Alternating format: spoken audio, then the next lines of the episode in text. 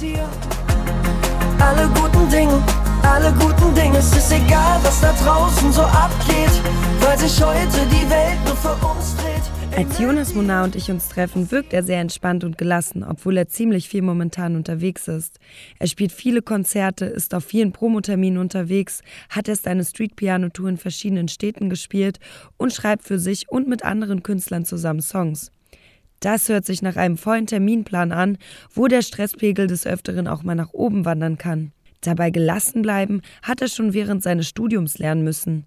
Er hat Deutsch und Musik auf Lehramt bis zu dem Zeitpunkt studiert, als er sich entschlossen hat, sich nun voll und ganz seiner Musikkarriere zu widmen. Gerade ist es so, dass ich ähm, extrem diese Freiheit genieße, die ich gerade habe und, und diese kreative Freiheit eben auch und machen kann, was ich will und wie ich es will. Mit meinem Team natürlich in Absprache immer so, dass das irgendwie das in die richtige Richtung läuft, aber so bin ich halt am freisten und habe das Gefühl, ich kann mich am besten irgendwie ausdrücken mit Musik. Wie war denn die Reaktion der Eltern, als er plötzlich der Meinung war, er würde mit dem Studium aufhören und Musiker werden? Okay, dafür, dass es Eltern sind.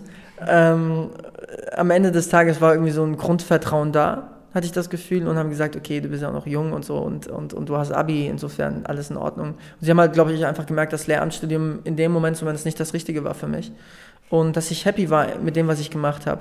Und dann hat es natürlich ein bisschen gedauert, bis sich alles bei mir so eingespurt hat und dass ich jetzt auch irgendwie Konzerte spiele und da auch Leute hinkommen und so. Das ist, äh, das jetzt zu sehen, macht sie, glaube ich, auch ein bisschen gelassener. Jonas Debütalbum Alle guten Dinge wird seine Eltern bestimmt nicht nur Gelassenheit bringen, sondern sie auch ziemlich stolz gemacht haben. Und nicht therapieren, gegen dich werde ich nicht.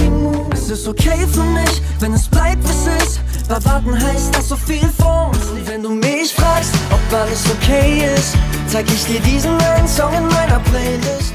Und wer jetzt denkt, dass die Songs auch hauptsächlich nur um das Thema Herzschmerz sich drehen, der hat sich geirrt. Es ist viel, viel freundschaftlich auch. Ich glaube, man kann natürlich, äh, hat viel äh, Raum für Interpretation und das ist mir persönlich auch wichtig, die Texte dann so zu gestalten, dass es für, für viele Menschen passen kann. Ich glaube, Dave Grohl hat das gesagt, dass ähm, das Tollste ist, wenn du irgendwie 10.000 Leute hast, die aus äh, 10.000 verschiedenen Gründen deinen Song mitsingen.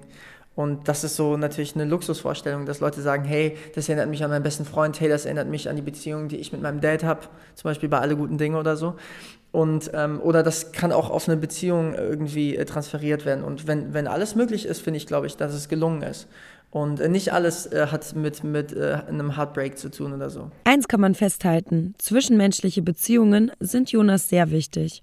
Und deshalb hat er diese vermehrt in seine Songs aufgenommen. Jonas schreibt nicht nur seine eigenen Texte selbst, sondern er schreibt auch gemeinsam mit und für andere Musiker Songs, sowie beispielsweise mit der Sängerin Cassandra Steen.